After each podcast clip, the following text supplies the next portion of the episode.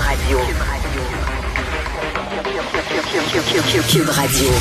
En direct à LCN. plaisir que je retrouve notre collaborateur Richard Martineau. Salut Richard. Salut Jean-François.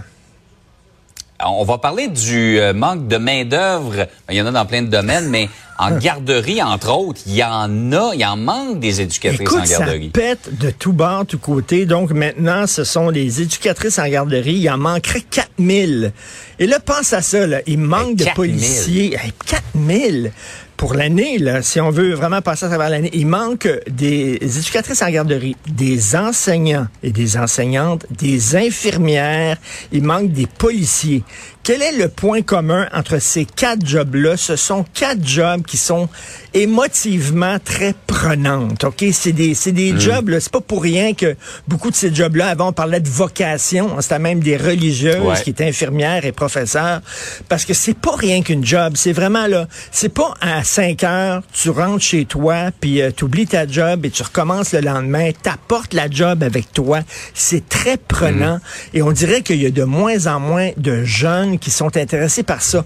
Le magazine Maclean's, qui est un magazine, euh, bon, très connu euh, euh, au Canada, faisait sa une. Le dernier numéro, la une, c'est un long reportage sur euh, la conception du milieu du travail par la génération Z. La génération Z, ils ont 20 ans, euh, 25 ans, ils commencent dans le milieu du travail et écoute, ils disent, nous autres, on a vu nos parents travailler comme des fous et ça nous tente pas de faire ça. Nous autres, ce qui est important, c'est- clair, là, il y a plusieurs témoignages. Ma qualité de vie est très importante. Et dit, on a appris avec la pandémie, on a vu des gens mourir autour de nous autres. J'ai mis ma, Ouais. ma, ma vie un peu sur pause et j'ai réfléchi à ce que je veux et je ne veux pas maintenant m'impliquer autant euh, dans mon travail. Mais là, ce sont des jobs qui demandent énormément d'implication, qui demandent énormément d'implication émotive. Dans le Wall Street Journal, au mois de décembre, on écrivait un texte en disant la conception du travail de la génération Z est en train de créer une crise nationale, je cite avec des guillemets, qui est en train de menacer le système économique aux États-Unis.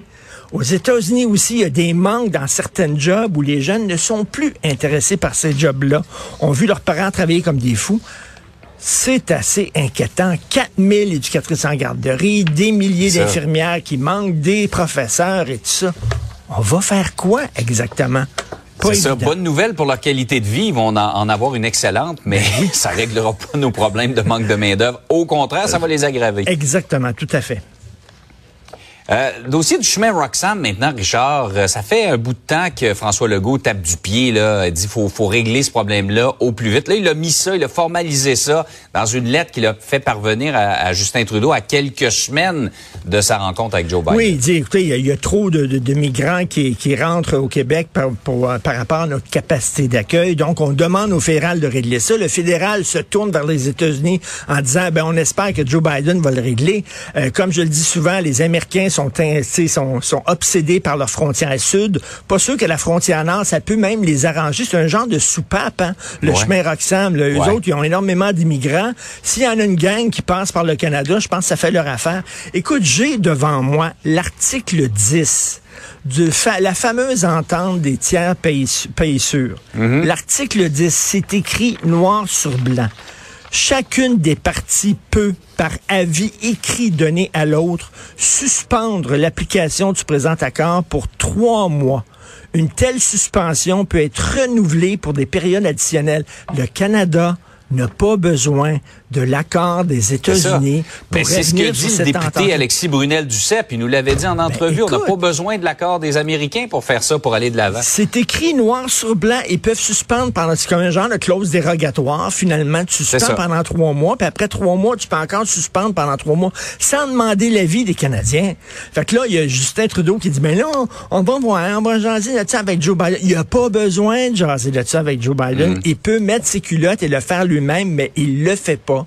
Ils peltent ça. Dans la, tu sais, c'est une crise nationale. La bonne nouvelle, la bonne nouvelle, j'ai vu des textes dans le National Post, j'ai vu des textes dans le Globe and Mail qui disent ce n'est plus seulement qu'un problème québécois, c'est un problème canadien.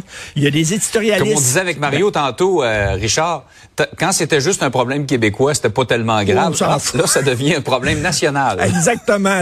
quand c'était une fuite, là, une fuite de plomberie seulement dans la cave où ton fils habite, là, tu t'en fous un peu. Mais là, l'eau commence à monter dans la cuisine. nous qualifier de la cave? Oui. c'est comme ça certains euh, Canadiens nous voient. Mais bref, écoute, est-ce qu'il va mettre ses culottes et agir? On le sait pas. Là, ça a l'air qu'il va demander à grand-papa Joe Biden de régler le problème pour lui. On verra ça dans quelques semaines. Richard, passe une belle journée. Merci, bonne journée. Salut.